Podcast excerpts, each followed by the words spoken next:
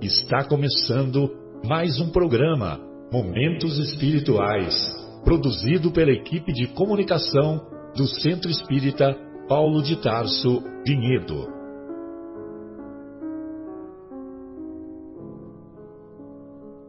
Se guardas contigo o estigma do sofrimento, indagando pela solução dos velhos problemas do ser e da dor, se percebes a nuvem que prenuncia a tormenta e o vórtice traiçoeiro das ondas em que navegas, vem conosco.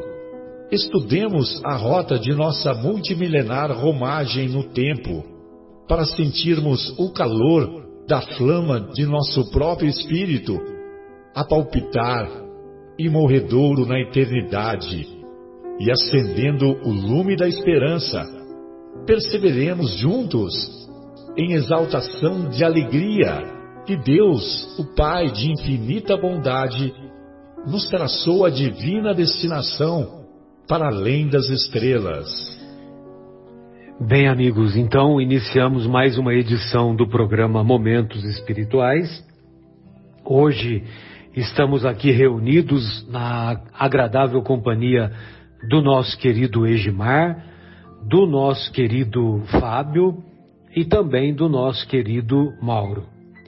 Hoje estudaremos na primeira parte do nosso programa o capítulo quarto de O Evangelho segundo o Espiritismo, capítulo cujo título é Ninguém poderá ver o reino de Deus se não nascer de novo. Sobretudo, dando ênfase nos, nos itens que abordam o tema ressurreição e reencarnação. Como fazemos habitualmente, vale a pena preservarmos as palavras do Mestre Jesus e nós vamos encontrar lá no capítulo terceiro das anotações do evangelista João, o Evangelho de João, no capítulo terceiro, versículos de 1 a 13, a seguinte observação do evangelista. Havia entre os fariseus um homem cujo nome era Nicodemos, líder dos judeus. Ele veio até Jesus de noite e lhe disse: Rabi, sabemos que vieste de Deus como mestre, pois ninguém faz estes sinais que tu fazes se Deus não estiver com ele. Em resposta, Jesus lhe disse: Amém, amém, eu te digo que se alguém não for gerado de novo ou do alto, não pode ver o reino de Deus. Nicodemos diz para ele: Como pode um homem sendo velho ser gerado? Porventura pode entrar pela segunda vez no ventre de sua mãe e ser gerado? Jesus respondeu: Amém, amém, eu te digo que se alguém não for gerado de água e espírito, não pode entrar no reino de Deus. O que foi gerado da carne é carne, o que foi gerado do espírito é espírito. Não te maravilhes de que eu lhe tenha dito, é necessário a vós ser gerado de novo, ou do alto. O Espírito sopra onde quer, ouves a sua voz, mas não sabes de onde vem, nem para onde vai. Assim é todo aquele que foi gerado do Espírito. Em resposta, Nicodemos lhe disse: Como pode ocorrer estas coisas? Em resposta, Jesus lhe disse: Tu és mestre de Israel e não sabes estas coisas? Amém, amém, eu te digo que o que sabemos falamos e o que vimos testemunhamos, mas não acolhes o nosso testemunho. Se vos falei das coisas terrestres e não credes, como crereis se vos falar das coisas celestiais? ninguém subiu ao céu senão o que desceu do céu, o Filho do Homem. Bem, então, é, essas anotações, elas foram tiradas aqui da obra, da obra O Novo Testamento, que foi traduzida pelo nosso querido Haroldo Dutra Dias. E o, e o trabalho do Haroldo foi um trabalho bem legal, porque ele pesquisou direto do original grego. Então, ele fez a tradução direto do original grego para o português. É, naturalmente, qual foi o caminho que os evangelistas percorreram para chegar às anotações dos evangelistas até os nossos dias? É, foi escrito, o evangelista escreveu em hebraico, Aí do hebraico foi traduzido para o grego. Do grego, ao longo dos séculos, é, ou melhor, no, ao mesmo tempo do grego, foi, foi também traduzido para o latim. E ao longo dos séculos, do latim, mais tarde foi traduzido para o português, para o francês, para o espanhol, para o inglês, até chegar aos nossos dias. E esse trabalho é um trabalho muito legal, porque já pegou direto, o Haroldo já pegou direto do original grego e traduziu para o português. Muito bem. E aí, para nós, lógico que fica explícito o conceito da reencarnação. Mas o nome reencarnação, evidentemente que não havia esse nome lá entre tanto entre os gregos quanto entre os nossos irmãos judeus. É, em muitas passagens nós vamos encontrar o termo ressurreição. Então, ora, ressurreição está no sentido de reencarnação, de várias existências, e ora, o termo ressurreição está no sentido de imortalidade da alma de que a vida continua para o espírito, para o ser pensante, após a morte, após a morte do corpo físico. E lógico que há uma diferença. Por exemplo, o que aconteceu com Lázaro? Lázaro se tornou ressurrecto. Lázaro ressuscitou.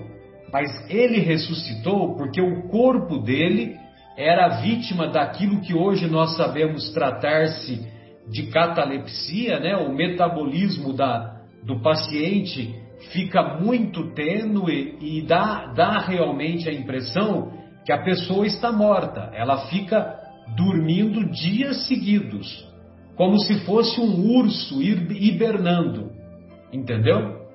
Aí, é, como Jesus sabia disso, ele vai até ele vai até Lázaro, é, concede-lhe um, um, uma dose amplificada de fluido vital e ele tem a vida retomada. E ele desperta do sono prolongado que ele se encontrava. Ele, ele sai do estado cataléptico e retoma a sua vida, a sua vida de relacionamento normal. Então, então, a situação de Lázaro: Lázaro ressuscitou. O corpo dele, semi-morto, mas não morto, voltou a funcionar. Agora, reencarnação. O termo reencarnação foi proposto por Kardec. Reencarnar, voltar a entrar na carne. Então, o Kardec colocou esse termo no século XIX.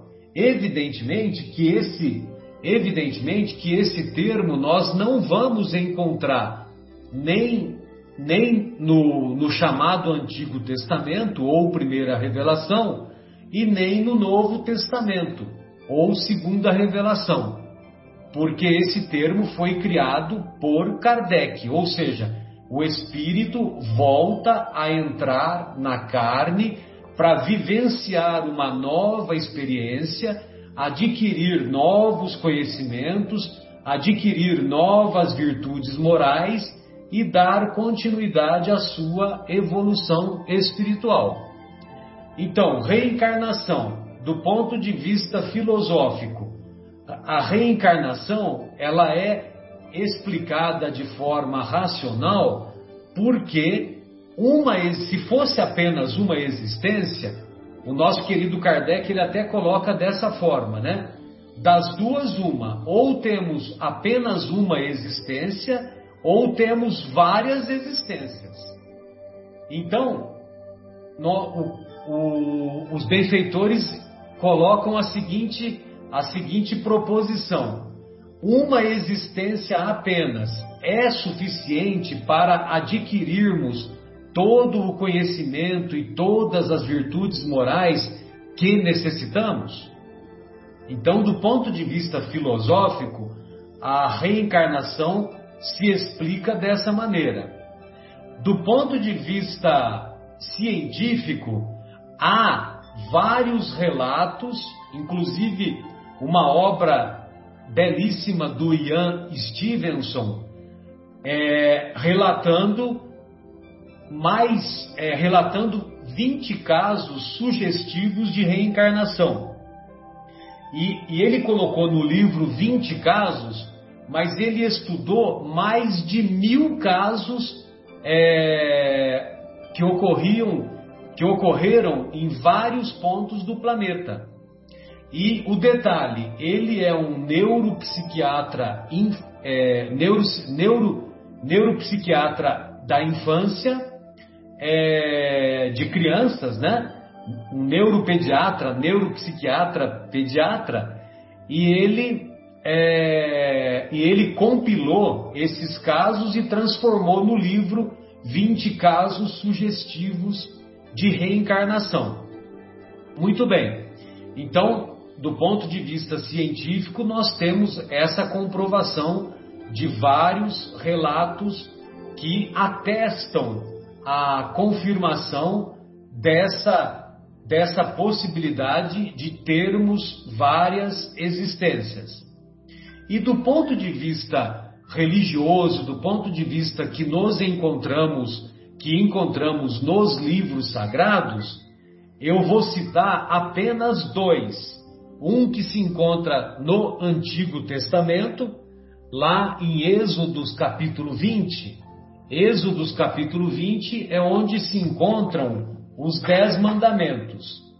E na tradução da Bíblia de Jerusalém, nós vamos encontrar assim: Eu sou, logo no primeiro mandamento, eu sou Yahvé, teu Deus, que te fez sair da terra do Egito, da casa da escravidão. Não terás outros deuses diante de mim.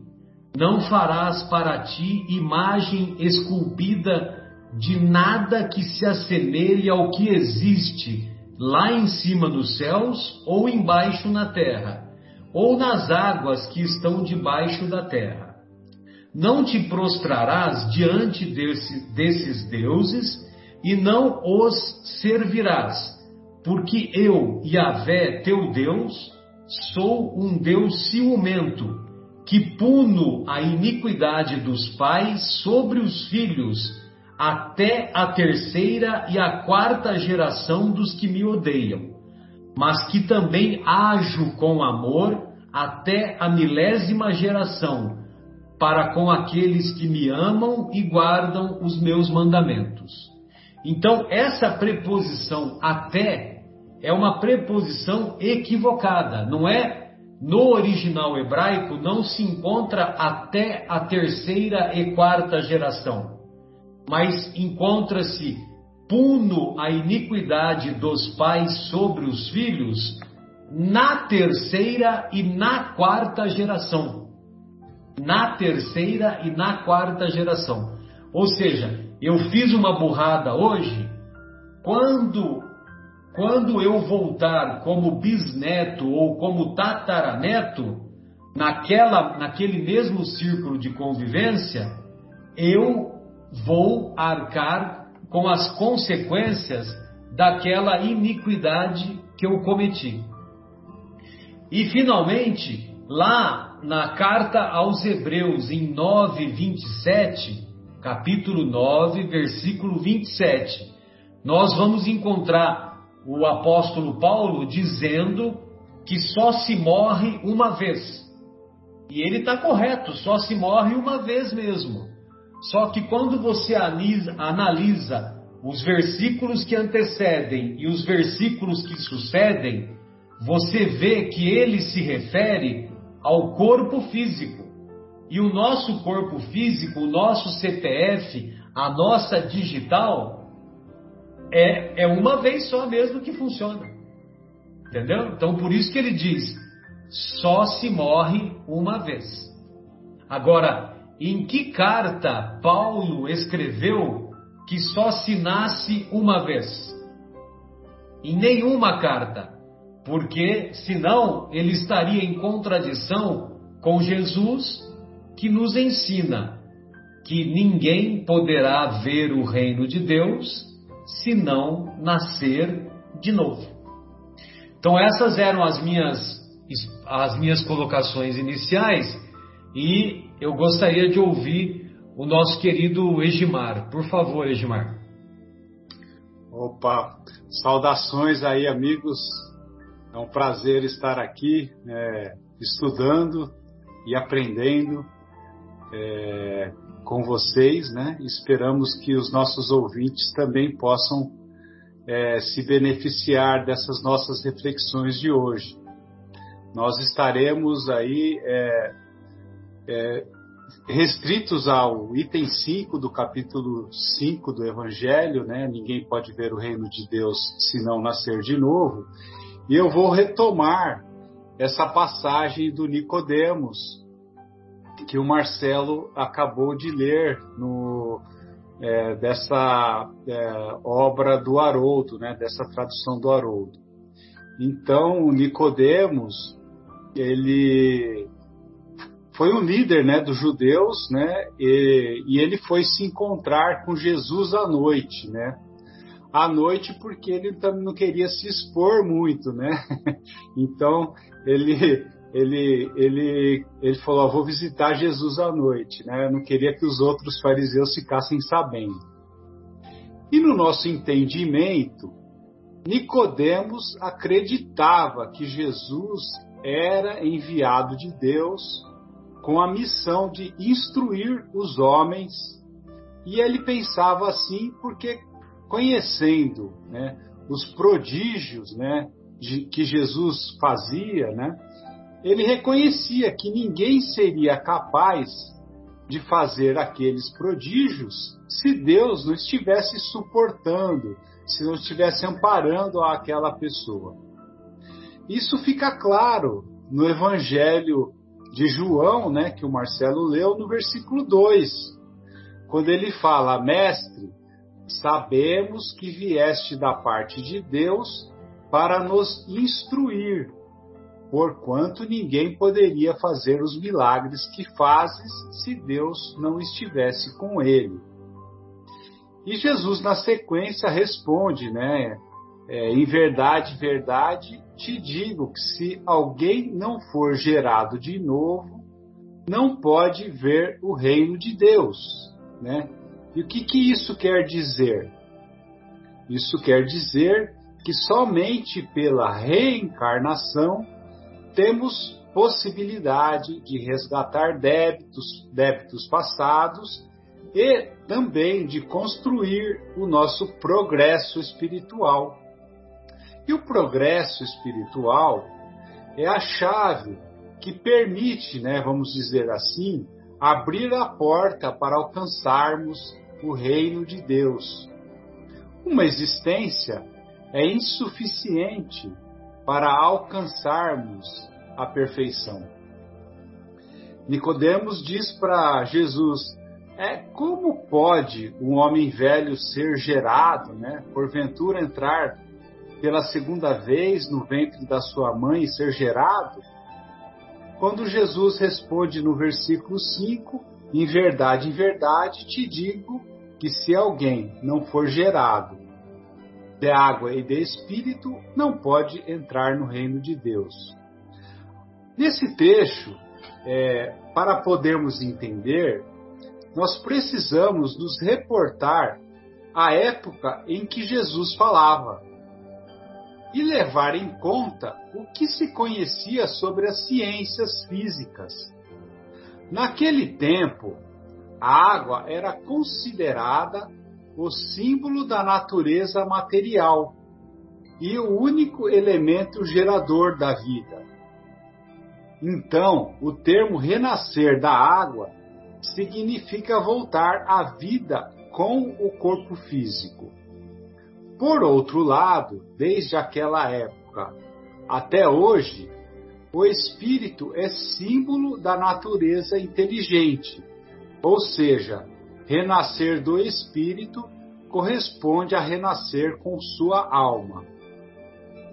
No versículo sexto, que é na sequência, né, ele continua essa conversa e Jesus fala que o que foi gerado da carne é carne e o que foi gerado do espírito é espírito. E aí então nós temos, né, Jesus distinguindo, né, ele mostrando, é, separando o corpo do espírito, bem como evidencia a origem de cada um, esclarecendo que o corpo gera outro corpo, mas não gera o espírito, pois só Deus, Espírito Supremo que a tudo preside, pode criar o espírito. No versículo 7, na continuação, ele fala: Não te maravilhes que eu, que eu lhe tenha dito, é necessário a vós ser gerado de novo. E aí eu recorri a uma explicação que nós encontramos no livro Caminho, Verdade e Vida, que é uma explicação do nosso Emmanuel é, na mensagem intitulada Vidas Sucessivas, que eu vou compartilhar aqui com os nossos ouvintes. Ah, ele diz o seguinte: a palavra de Jesus a Nicodemos foi suficientemente clara. Desviá-la para interpretações descabidas pode ser compreensível no sacerdócio organizado, atento às injunções da luta humana, mas nunca nos espíritos amantes da verdade legítima. A reencarnação é lei universal. Sem ela, a existência terrena representaria turbilhão de desordem e injustiça à luz de seus esclarecimentos, entendemos todos os fenômenos dolorosos do caminho. Ou seja, sem a reencarnação, nós não conseguiríamos explicar aquilo que nós chamamos de injustiças, né? Porque a, a nossa visão só enxerga aquela encarnação presente. E, e, e, e sem a reencarnação, é, nós não poderíamos considerar que Deus é uma, fosse uma justiça. Então, a, através da reencarnação, que nós conseguimos entender a justiça do Pai. E o Emmanuel continua na, na, explica, na, na mensagem dizendo assim: o homem ainda não percebeu toda a extensão da misericórdia divina nos processos de resgate e reajustamento entre os homens, o criminoso é enviado a penas cruéis, seja pela condenação à morte ou aos sofrimentos prolongados. A providência, todavia, corrige amando, não encaminha os réus às prisões infectas e úmidas.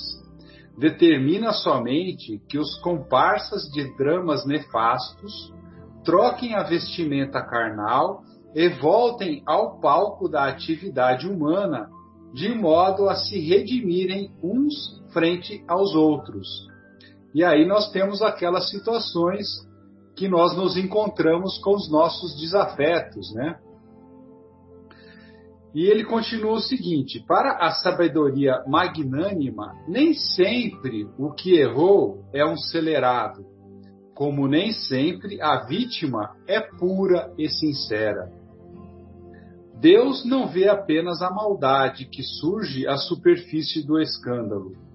Conhece o mecanismo sombrio de todas as circunstâncias que provocam um crime. O algoz integral, como a vítima integral, são desconhecidos do homem. O pai, contudo, identifica as necessidades de seus filhos e reúne-os periodicamente pelos laços de sangue ou na rede dos compromissos edificantes, a fim de que aprendam a, que aprendam a lei do amor entre as dificuldades e as dores do destino, com a bênção de temporário esquecimento, onde aqui temos a explicação daqueles casos que, que se reencarnam na mesma família, os inimigos, aqueles que se odeiam, e, através da bênção do esquecimento, possuem a oportunidade de, se apre de aprenderem a se amar, que é o nosso objetivo como irmãos. Então, nós terminamos aqui as nossas reflexões e retornamos aos nossos companheiros. Muito bom. Ô Fábio, gostaria de ouvi-lo, querido. O que, que você preparou aí para nós a respeito do tema? Ressurreição Pessoal, e reencarnação. Um abraço para todo mundo. Bom estar aqui com vocês de novo. É... Só meditar um pouquinho, né? Meditar um pouquinho junto, assim. É... Eu lembro de uma música do Tim Vanessa que fala assim: é, um frêmito da grande luz e, e luzes jorraram em profusão. Houve tempo na eternidade e espaço na imensidão. Então ele está falando aí da, da, do processo da criação, né? E essa música ele vai descrevendo a evolução da, da é, a evolução é, do espírito que vai gravitar para Deus. Essa música descreve essa, essa trajetória. Mas uma coisa interessante que a música fala é assim, ó: sustentar a vibração divina tornou-se o nosso afã. Gente, aí eu confesso que eu meditei nessa frase, viu? Porque eu sei que o Gladson Lage, ele é inspirado quando ele escreve essas letras. Então aí tem, aí tem, é, tem pérola, com certeza, né? E ainda falta muito para explorar ainda essa frase, mas é, eu imaginei o seguinte, que é, essa vibração divina, esse amor, né, que, que emana do Criador, como o calor e a luz emanam do Sol, ele, são, ele é pulsante, vibrante, dinâmico, constantemente é, fluindo né, do Criador. E é isso que, que, que impõe a nós a lei do progresso. É essa vibração divina é o que impõe o, o progresso para a gente. Então, sustentar a vibração divina tornou-se o nosso afã. Porque nós não conseguimos ficar parados mais. Porque o progresso vai nos empurrar. Entendeu? E andar junto com o progresso é estar na lei. É estar na lei. É não estar no erro. Aí você flui na vibração divina. Você flui no amor divino para Ele, naturalmente. Mas se você quiser ficar parado, se você quiser atrasar, se você quiser se segurar, aí você não vai mais se sustentar na vibração divina, você vai contra a vibração divina, vai nadar contra a correnteza, você vai estar no erro, fora da rota, vai se deformar, vai morrer, vai se é, adoecer. É, morrer no, no, sentido espiritual que eu estou falando. Né? Então, é, se sustentar a vibração divina tornou-se o nosso afã, Então, viver na vibração divina e ir junto com ela para o progresso na direção de Deus não vai me deixar parar com o orgulho e o egoísmo que eu ainda vou ter quando eu desencarnar. Porque isso não me deixará ainda apreciar a face de Deus. Né? Isso vai me embaçar os olhos ainda, esse orgulho que eu porventura venha a ter. Né? E, e esse egoísmo que eu porventura venha a ter ainda quando eu desencarnar. E como é, e como Deus é eterno, infinito, né, nós estaremos junto com Ele infinitamente progredindo, sustentando a sua vibração, sustent, é, infinitamente sob a lei do progresso e cada vez melhorando, cada vez nos aperfeiçoando, cada vez aumentando mais a nossa consciência. Por quê? Porque vocês se lembram bem, Jesus falou assim: Pai, perdoai-os, porque eles não sabem o que faz, e quem não sabe o que faz é o quê? É ignorante, na é verdade? Porque ignora. Né? Então, Jesus nos ensinou uma coisa: nós erramos por falta de consciência. Ele, ele nos ensinou isso. E o nosso objetivo é ampliar a nossa consciência, porque qual pessoa com consciência plena vai, vai é, prejudicar o próximo em favor de si mesmo. Se ela prejudica o próximo em favor de si mesma, é porque ela não tem consciência plena. Porque se ela tivesse consciência plena, ela não faria isso. E quem chega em consciência plena no final de uma vida? Quem? Né? Nós só conhecemos um. Né? Nós só conhecemos um. Então, e esse um é o nosso exemplo. Esse um é o nosso exemplo. E nós vamos vir e voltar quantas vezes forem necessárias para ampliar a nossa consciência de tal maneira que nós comunguemos com esse um e que nós gravitemos para Deus com ele. É só essa reflexãozinha aí que eu tinha, viu, amigos? Ô Fábio, e, e tudo isso, tudo isso, só essa reflexão, é. se encontra na, na letra da música do Tim Vanessa? É, isso. É, é, eu, vou, eu vou falar já já o nome da música aqui para vocês. Espera aí que eu acho que eu tenho ela aqui, deixa eu ver. Não, beleza. Quando você achar, é. você manda aí para nós, você compartilha aí conosco. Tá certo. Chama Luzes da Luz. Luzes da Luz é o nome da música, né? É, Luzes da Luz, Tim e Vanessa. Procura no YouTube. Beleza. Muito bom. E aí, Mauro, o que, que você separou aí para nós, querido? Por gentileza. Boa tarde, queridos amigos, queridos ouvintes. Mais uma vez é uma satisfação e uma alegria poder estar junto com vocês aqui.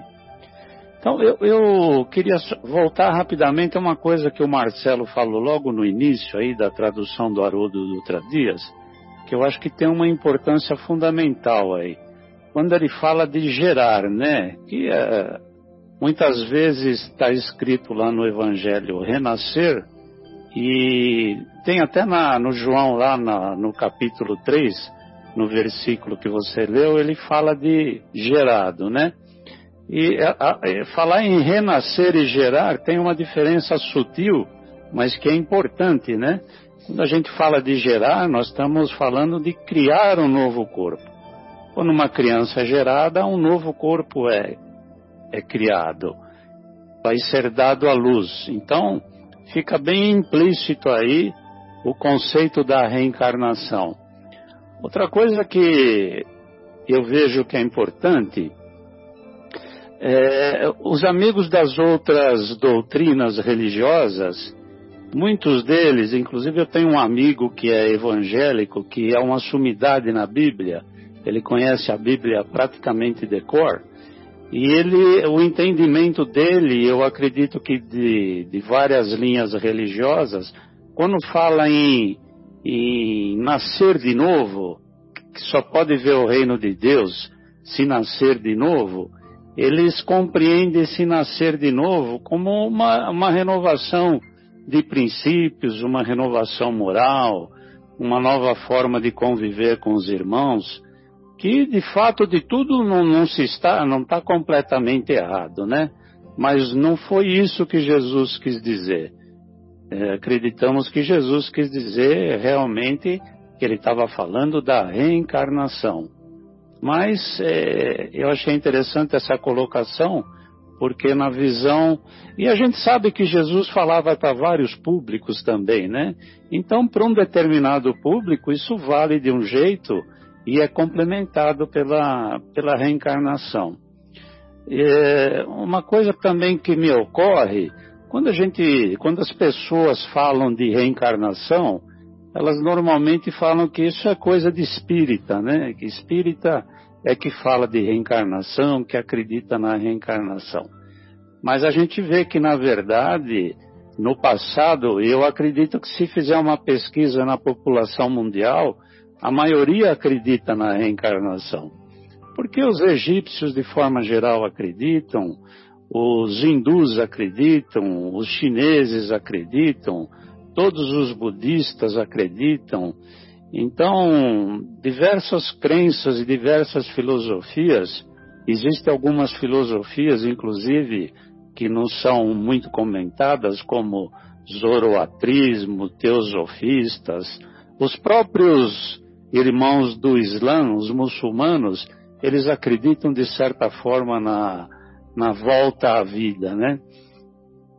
Então, não é que é coisa de espírita, como muita gente diz, né? É, a gente viu que os judeus falavam na, na ressurreição de uma forma incorreta, como, como a gente já, já falou aí com os amigos anteriores, que eles entendiam a, a reencarnação como a ressurreição, o que se prova que não que é impossível, né?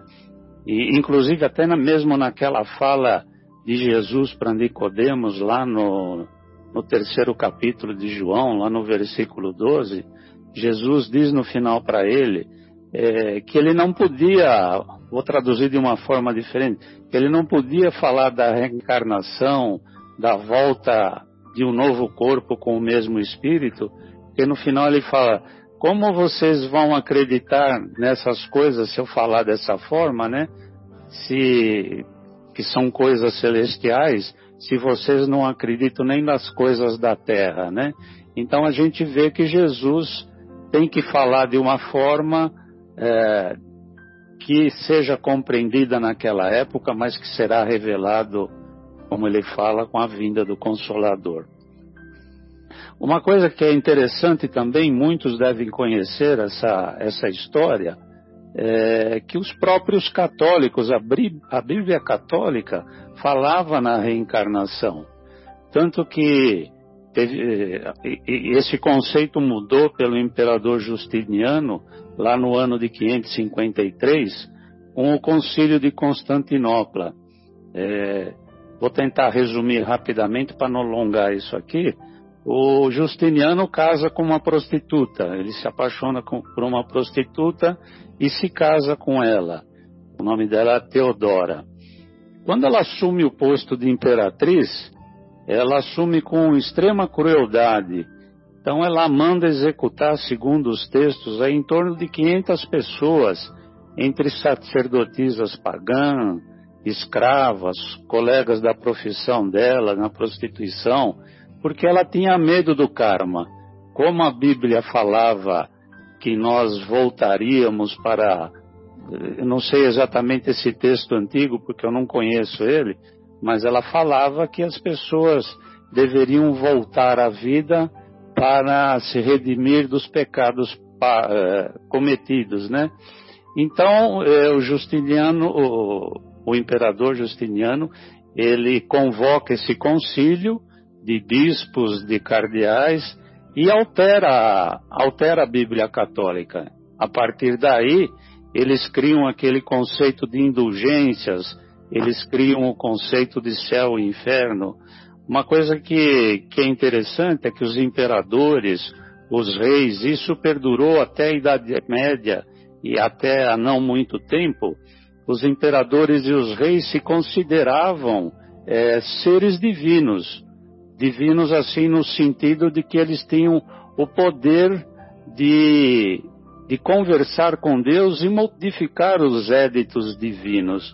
Então, eles achavam, por orgulho e por vaidade, que se eles alterassem as sagradas escrituras, eles até conseguiriam reverter essa lei do karma, porque eles eram ungidos por Deus, a, a herança de, de poder que eles tinham era uma coisa dada diretamente por Deus. Então, quando ele altera os conceitos da Bíblia, das Escrituras, ele não faz isso simplesmente para satisfazer a sua esposa, mas ele acreditava que isso ia anular a lei do karma. Uma outra coisa que eu acho interessante que criou ah, essa certa confusão entre reencarnação e ressurreição, como os amigos já falaram também aqui, é, foi o episódio ocorrido com Lázaro, né? E, e isso ajudou por muito tempo a, a aumentar essa confusão entre reencarnação e ressurreição. Se a gente pegar um pouquinho a, a, história, quando a irmã de Lázaro, Marta, procura Jesus, ela achava que realmente Lázaro tinha morrido, né? E Jesus fala uma coisa interessante assim, ele fala, Lázaro, nosso, fala para Marta, né? Que Lázaro, nosso amigo, dorme. Eu vou apenas despertá-lo. É, e essa enfermidade não é para a morte, mas para a glória de Deus para que o Filho de Deus seja glorificado por ela. Então aí Jesus vai lá, entra no, no túmulo onde, onde Lázaro estava e traz Lázaro novamente à vida. É, e assim então, ele quando... se expressa também com, a, com relação a Talita. A Sim. Talita, que é a, a filha do chefe da sinagoga de Cafarnaum, a filha de Jairo. Ele e... fala isso também para o Jairo. Não, a menina só dorme. E... e é verdade, é legal. Bem lembrado, Marcelo. Então Jesus, ele sabia, né, evidentemente, que o, espírito, que o perispírito ainda estava ligado ao corpo. Então Jesus mostra sutilmente, é evidente que ele não podia falar muita coisa como ele não falou por causa do entendimento nosso, né? ele mostra sutilmente a, a existência do perispírito. Então, quando ele, ele diz assim, fica tranquilo, ele está apenas dormindo e eu vou trazê-lo de volta para que a glória de Deus, para que eu seja para que Deus, né? para que o Filho de Deus seja glorificado por ela. Então ele está mostrando de uma forma sutil que que o, o perispírito já era uma coisa é, que nós um dia teríamos que conhecer. Então Lázaro, de certa forma, foi um. Como é que eu posso dizer? Lázaro, de certa forma, foi um, um precursor ou, ou um missionário que veio trazer esse entendimento do perispírito, né? A gente pode até enxergar assim que Lázaro foi um, um modelo de uma coisa que a gente tomaria consciência só mais tarde, né? Então, é, então, eu achei a palavra que Lázaro foi um missionário que veio à Terra para dar testemunho de que Jesus Cristo era ungido de Deus realmente.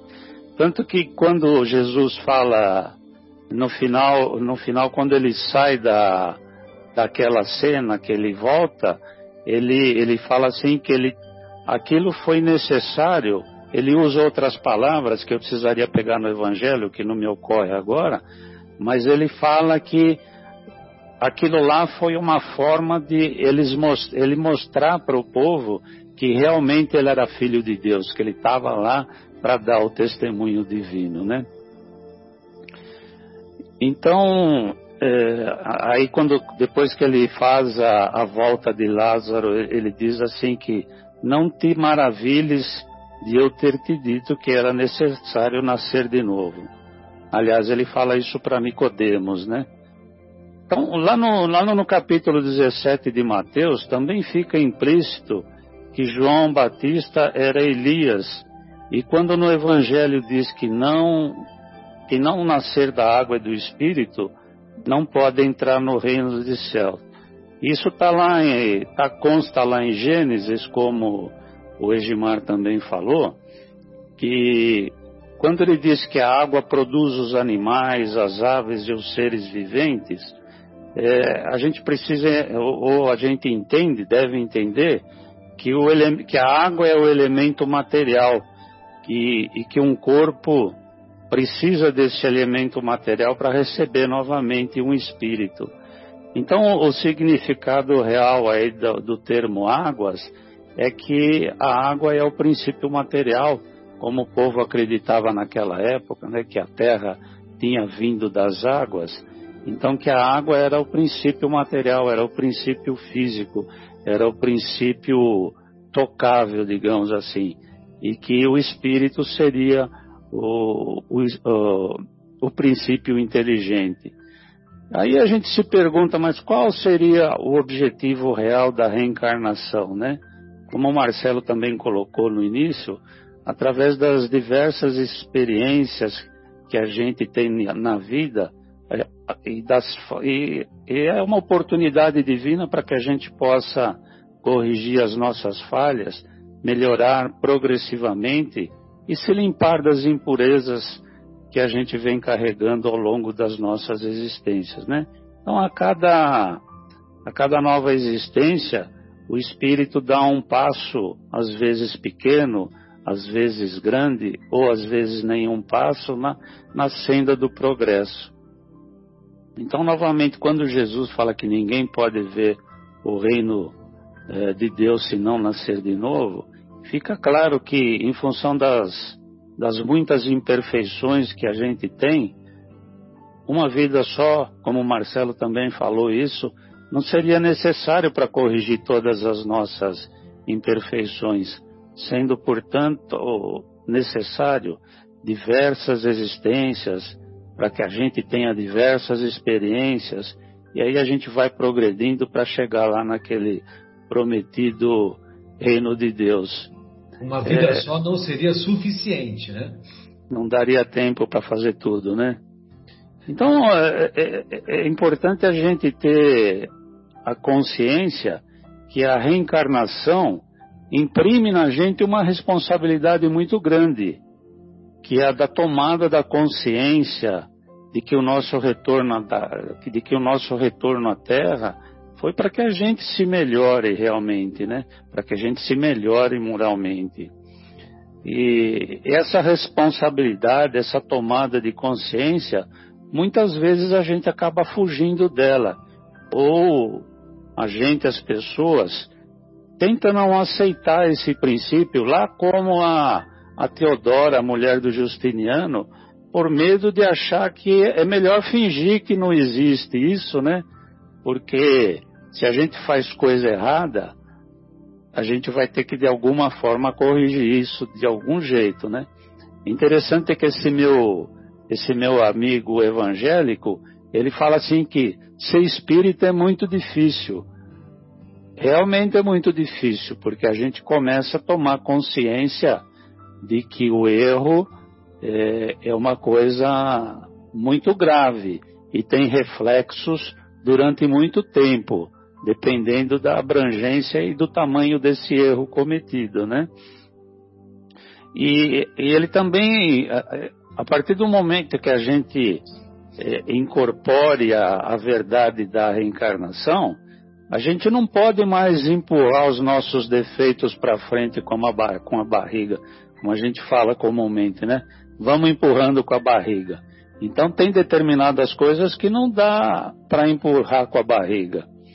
E, e também chega um momento da vida, quando a gente começa a ter essa consciência universal, que a gente sabe que não pode fazer tudo o que quer, que a gente não está livre, leve e solto.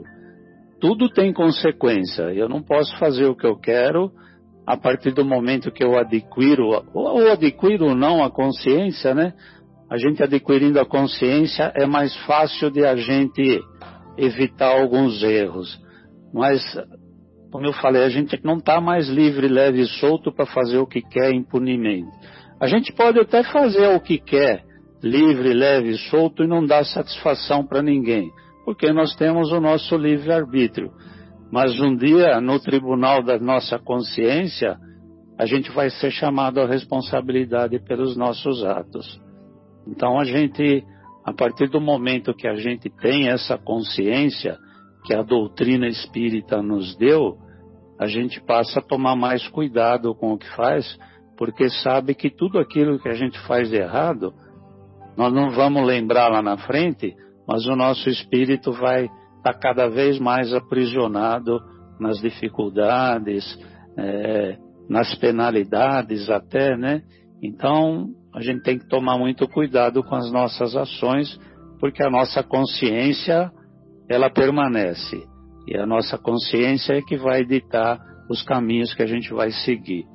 Então, para encerrar, a gente pode ver que a reencarnação é uma lei natural. Como ela é uma lei natural, ela é, portanto, uma lei divina.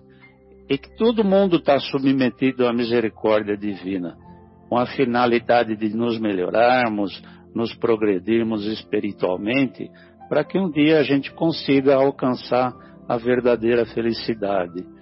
Então, quanto tempo a gente vai levar para chegar lá nessa, é, nessa verdadeira felicidade?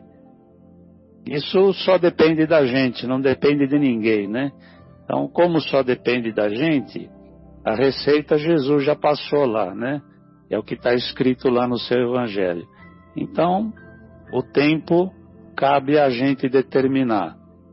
Quanto mais tempo, quanto mais cedo nós começarmos a fazer as coisas corretamente, aquele famoso amar ao nosso irmão como a nós mesmos, a partir do momento que a gente faz isso, a gente deixa de cometer um inúmero um número muito grande de erros, que são os principais erros que a gente tem, que é o orgulho, que é o egoísmo, que, e é que aí está implícita a falta de caridade.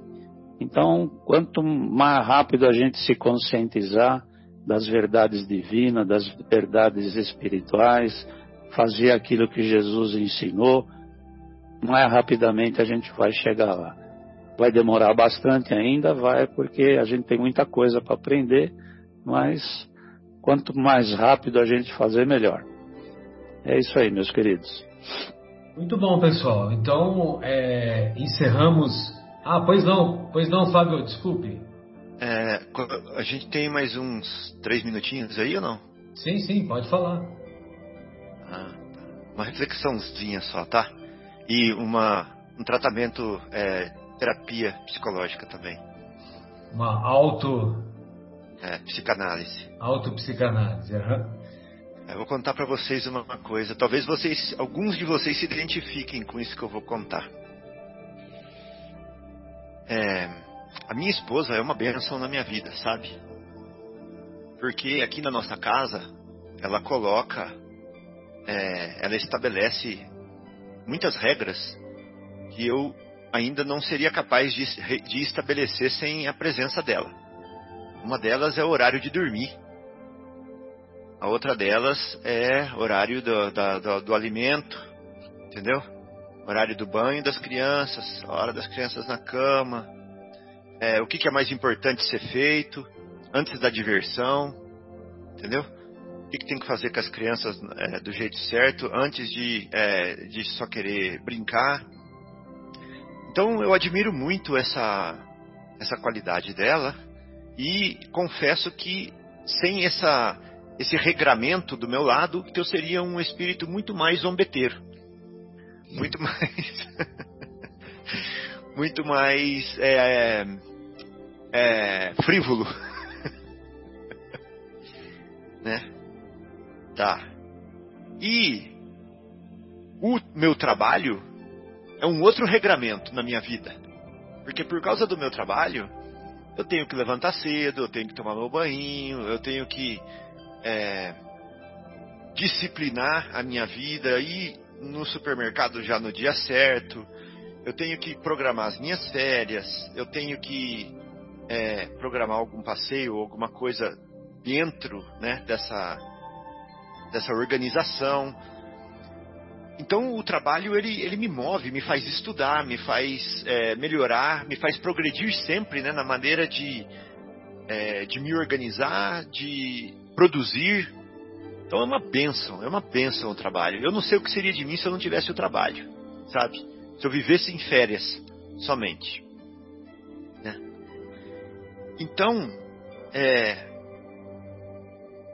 o meu, o meu corpo físico, né, da mesma forma, ele é, como a minha esposa é para mim, como o meu trabalho é para mim, ele é um elemento que me faz, que me obriga a escovar os dentes, que me obriga a tomar banho, que me obriga a cuidar de mim, que me obriga a, a suar, que me obriga a me locomover, entendeu?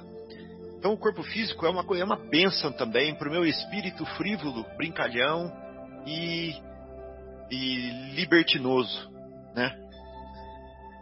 Então, é, e eu me conhecendo, eu sei que se eu não tivesse essas bênçãos, eu ia me, me perder na, na, na irresponsabilidade e na libertinagem, sabe?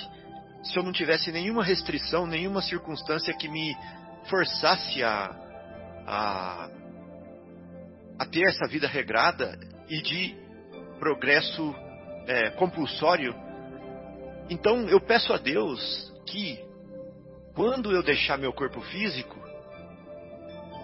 que eu sei que eu ainda não vou estar pronto para ter todas essas responsabilidades ainda, que Ele me circunstancie, que Ele me coloque num corpo físico novamente, que Ele me coloque num trabalho novamente, que Ele me coloque com uma esposa assim novamente, que Ele me dê as condições necessárias novamente para eu continuar até que um dia eu não precise mais disso.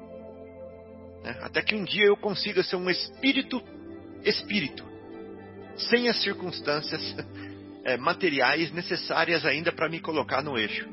Né? Então, é, eu agradeço muito a Deus pela oportunidade de recomeçar numa circunstância dessa e quero pedir para Ele que me ajude a, ficar, a continuar acontecendo isso por muito tempo ainda, até eu não precisar mais.